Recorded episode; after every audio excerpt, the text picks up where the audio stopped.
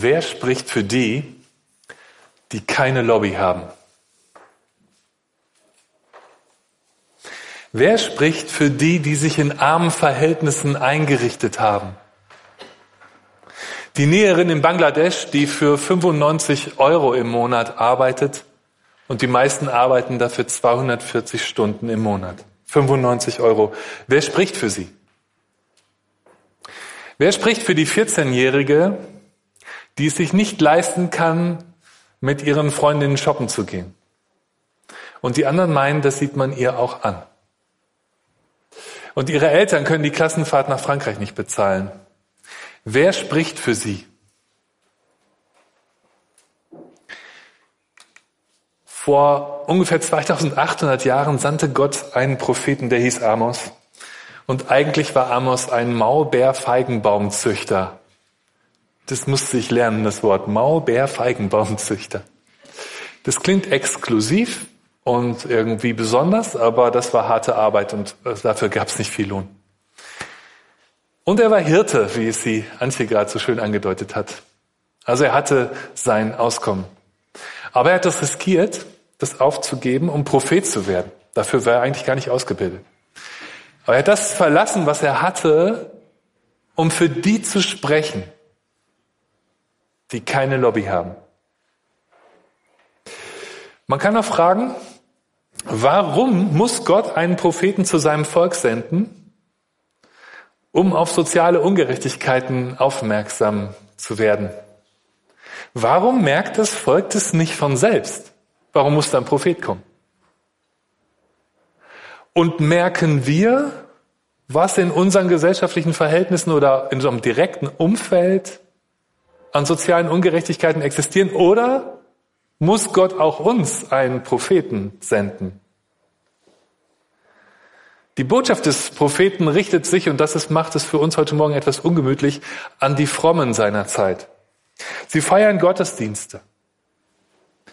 Sie loben den lebendigen Gott aber der Text wird zeigen, er ist nicht der Mittelpunkt ihres Alltags.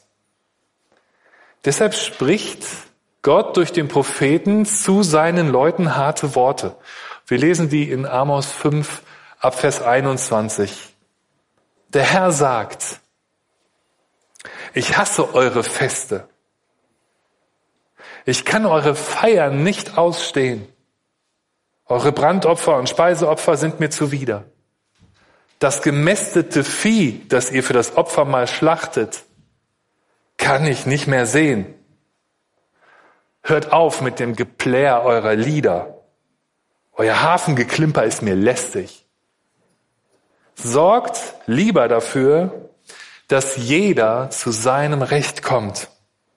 Recht und Gerechtigkeit sollen das Land erfüllen wie ein Strom, der nie austrocknet. Gottesdienstkritik. Und zwar mitten im Gottesdienst. Hier kritisiert nicht eine Frau, der die Musik nicht gefällt oder ein Jugendlicher, dem irgendwie langweilig wird oder jemand im Stream, der mit der Bildqualität hadert. Hier kritisiert Gott selbst. Es ist gut, dass wir kürzlich eine Umfrage zu unseren Gottesdiensten gemacht haben und es ist toll, wie viele sich beteiligt haben, dass ihr uns helft, unsere Gottesdienste besser zu machen. Wir arbeiten daran. Aber mit unserem Text müssen wir uns auch klar machen, es geht nicht nur darum, den Geschmack der Menschen zu treffen. Wir müssen mit diesem Text tatsächlich auch befürchten, dass Gott den Geschmack an unseren Gottesdiensten verlieren könnte. Gott hält hier eine emotionale Rede. Ich hasse eure Feiern. Das sind echt harte Worte. Und gemeint sind nicht die Partys am Freitagabend, sondern die Gottesdienste. Ich will eure Opfer nicht riechen. Das Geplär eurer Lieder nervt mich. Gott, richtig sauer. Sprechen zu Recht viel von seiner Liebe. Aber er ist auch heilig und gerecht. Die Bibel zeichnet Gott nicht als gutmütigen und irgendwie harmlosen alten Greis im Himmel, der so Liebesbotschaften aussendet. Sie zeichnet ihn als den Schöpfer des Universums, der zugleich lebendig ist und gerecht und der sich unter sein Volk mischt. Er ist unterwegs und steht bei denen, die wenig haben und keine Lobby haben. Und er schaut auch kritisch auf unser Tun und Lassen. Was kritisiert Gott? Er steht bei denen, die im Abseits stehen, die vielleicht nicht so gut unsere Sprache sprechen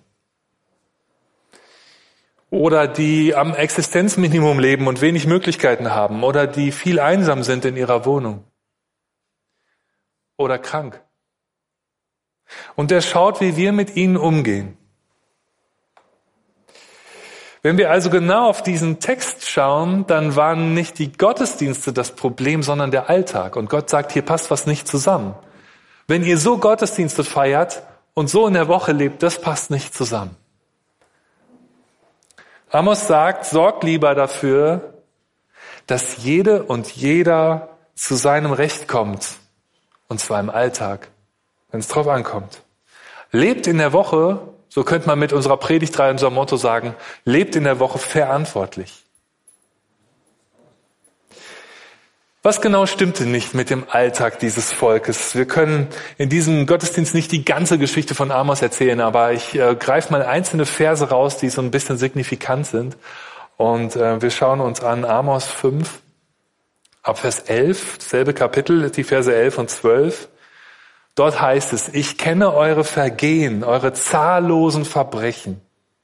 Ihr beutet die Armen aus und verlangt von ihnen hohe Abgaben an Korn. Ihr verfolgt ehrbare Bürger. Ihr nehmt Bestechungsgelder an und verweigert den Schutzlosen ihr Recht. Aber die Strafe lässt nicht auf sich warten. Ihr werdet eure neuen Häuser aus behauenen Steinen nicht bewohnen und den Wein aus euren neu angelegten Weinbergen nicht trinken.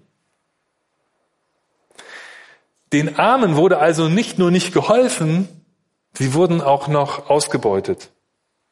Und diejenigen, die in dieser Gesellschaft versuchten, als ehrbare Bürger zu leben, wurden verfolgt.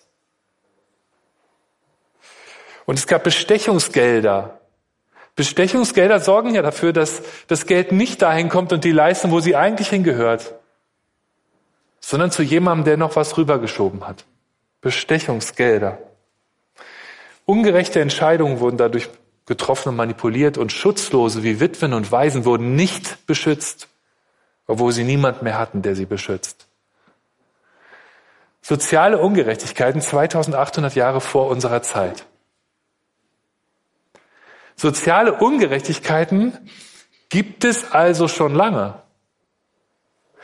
Genau genommen gibt es sie, solange es uns Menschen gibt. Deswegen hilft es nicht, irgendwie zu erzählen, früher wäre es besser gewesen. Dieser Text widerlegt das. Drei Jahrtausende vor unserer Zeit und vieles von dem, was es auch bei uns noch gibt, gab es da auch schon. Es hilft nicht viel von goldenen Zeiten in der Menschheitsgeschichte zu träumen, weil es sie bei Lichtbesehen gar nicht gegeben hat.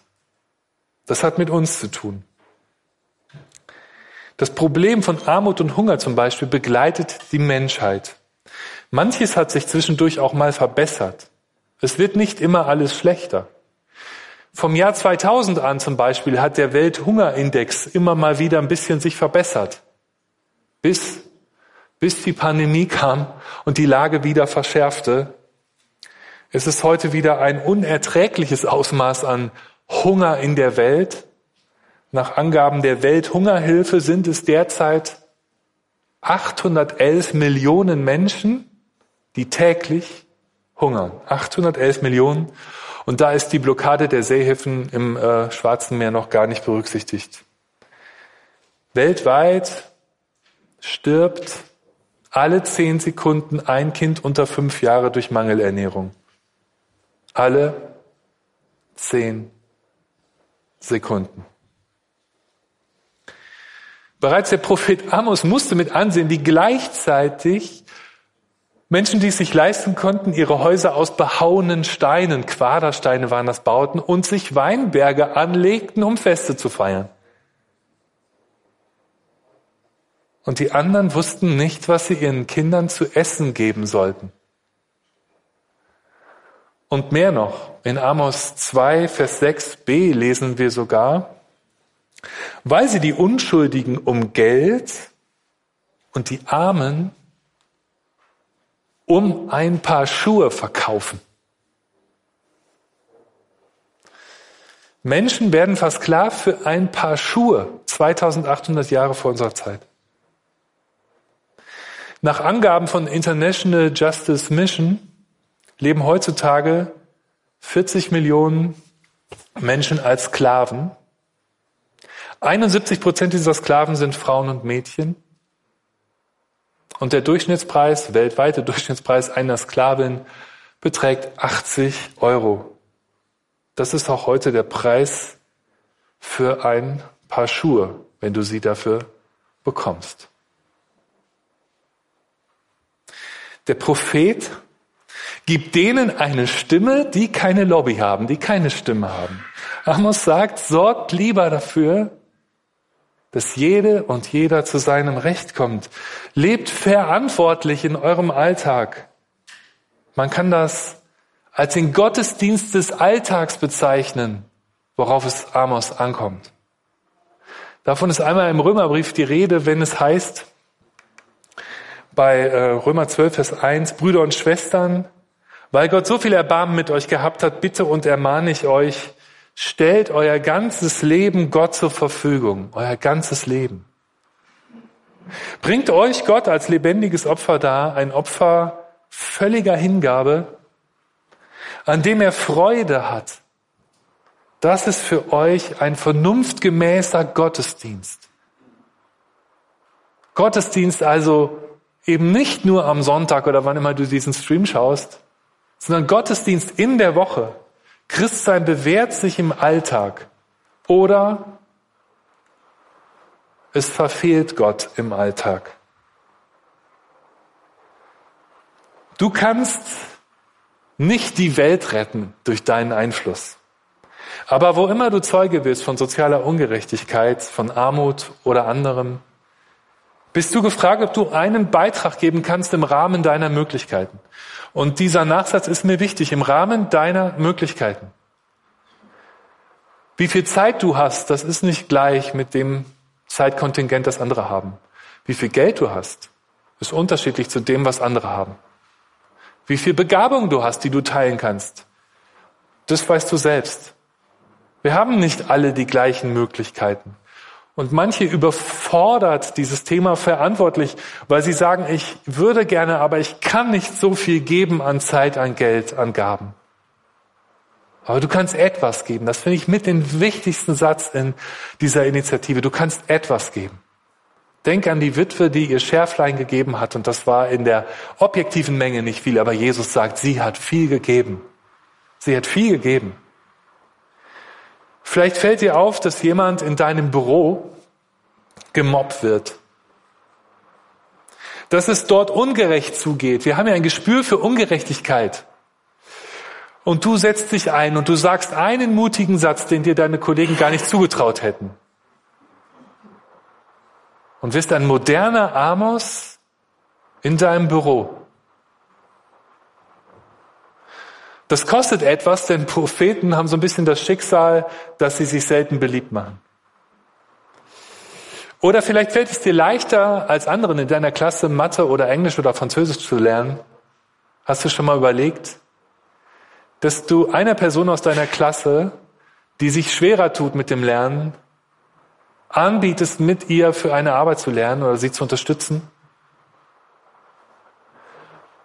Gerechtigkeit hat immer auch was mit Chancengerechtigkeit zu tun. Und die Chancen sind nicht gleich verteilt. Für die eine Arbeit lernt jemand eine halbe Stunde morgens im Bus und der andere hat den ganzen Nachmittag da gesessen und schreibt die schlechtere Note. Die Chancen sind nicht gleich verteilt.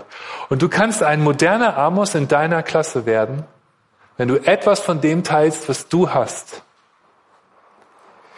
Oder dich berührt das Beispiel mit dem Paar Schuhe, das ich vorhin gegeben habe und du unterstützt International Justice Mission bei ihrem Versuch, Menschen aus Sklaverei zu befreien. Nach den Angaben auf ihrer Website haben, hat diese Organisation 76.000 Menschen aus moderner Sklaverei befreit.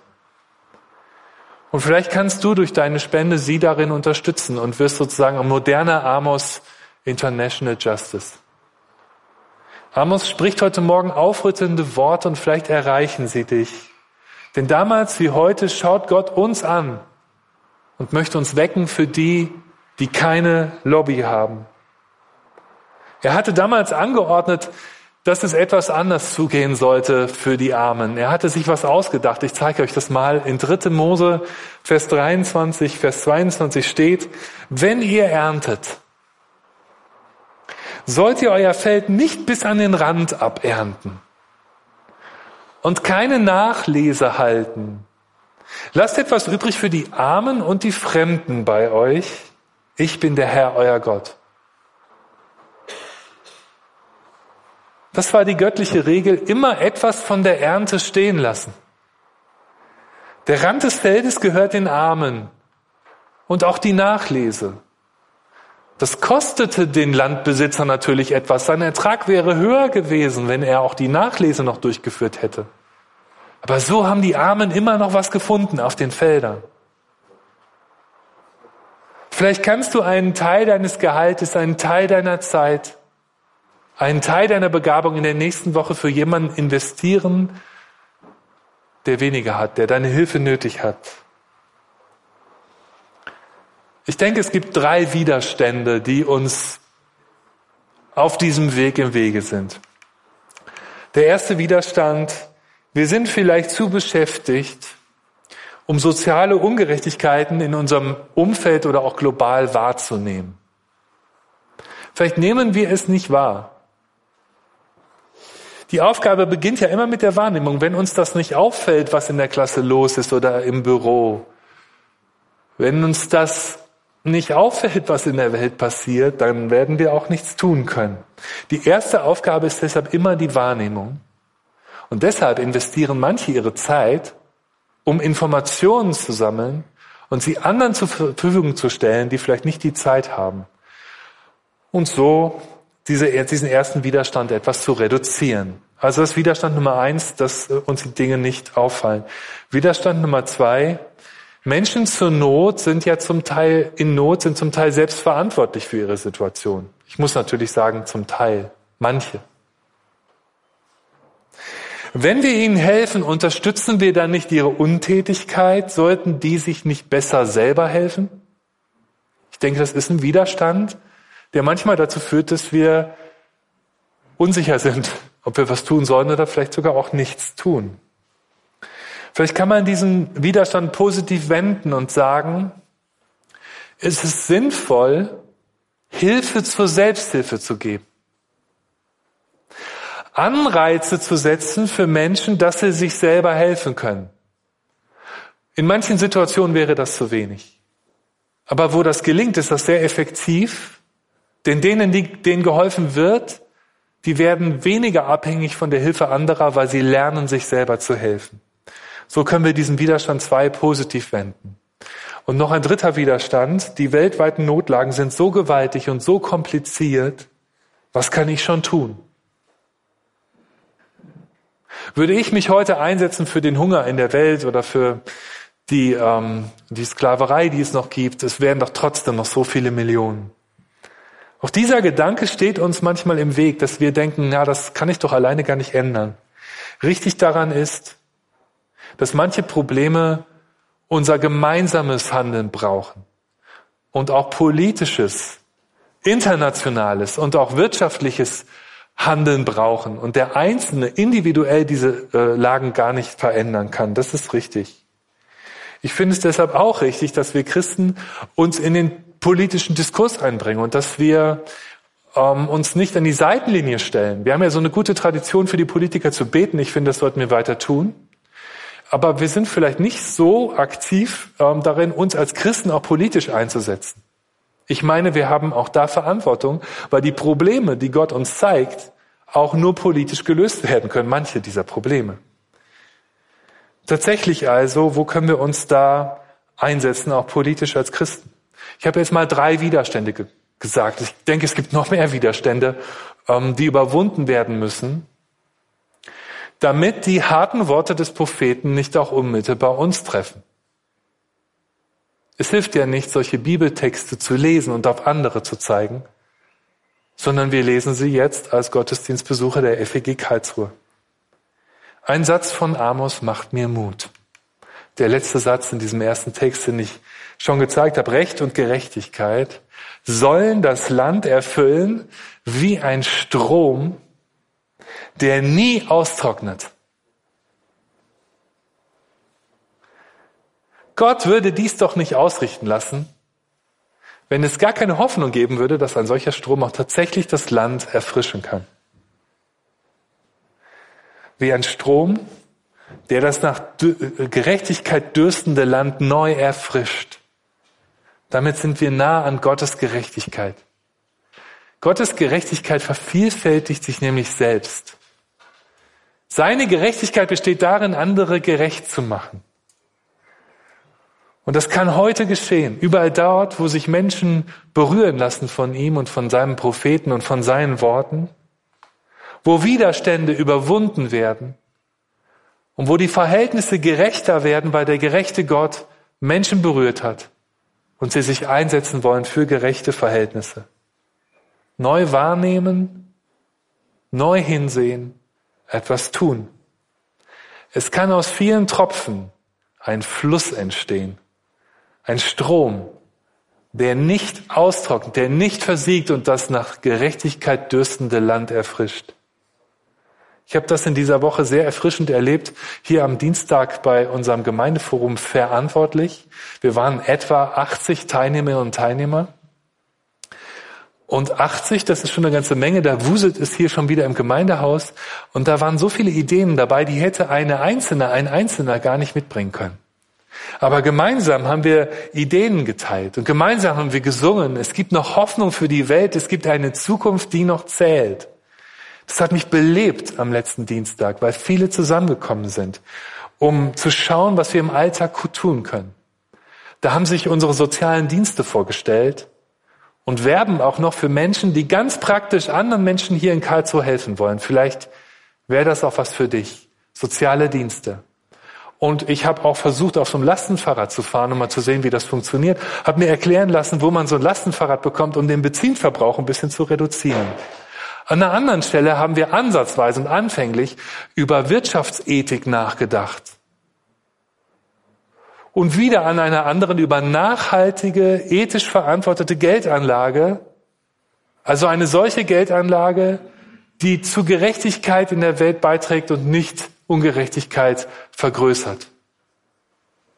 Wir haben miteinander gelernt, wie man Lunchbags näht. Also ich persönlich überlasse das meiner Frau, um andere Plastikbehälter zu reduzieren oder Wachstücher, die Alufolie und Frischhaltefolie reduzieren in unseren Haushalten. Wir haben uns angesehen, wie man Foodsharing hier in Karlsruhe betreiben kann. Oder wir wollten von den Bienen lernen. Wir haben einen Imker in unserer Gemeinde und wir können viel von den Bienen lernen, wenn wir für unsere Welt und für die Menschen da sein wollen. Ähm, zuletzt das Repair Café.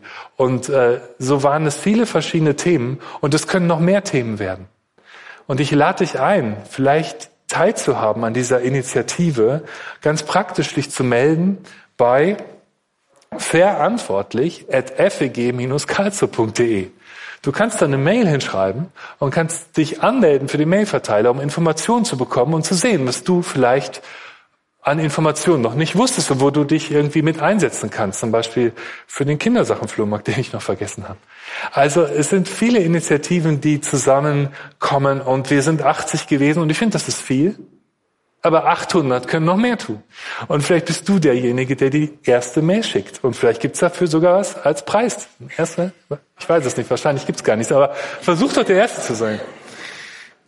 Also ihr merkt, es zieht mich in den Alltag zu gucken, ähm, von dieser Gottesdienstkritik her, auf das, worum geht es eigentlich Gott? Und es geht ihm um den Alltag. Es geht ihm darum zu schauen, was wir tun können. Natürlich kannst du, wenn du die Mail schreibst, immer noch über den Grad deiner eigenen Beteiligung entscheiden und das mit dem kleinen Amos in dir diskutieren. Wir nehmen heute Morgen Amos ernst, weil er von Gott beauftragt ist, auch mit uns zu reden. Und weil auch wir immer noch von unfairen und schlimmen Verhältnissen umgeben sind Und wenn wir ehrlich sind, an manchen Stellen vielleicht sogar selbst dazu beitragen. Deshalb brauchen wir die Unterbrechung des Alltags am Sonntag. Und vom Sonntag aus geht wieder, wenn es gut geht, eine Kraft in den Alltag, damit wir bewusster leben. Als kleine Propheten unterwegs in unseren Büros und Klassenzimmern und Schulen und einer Uni.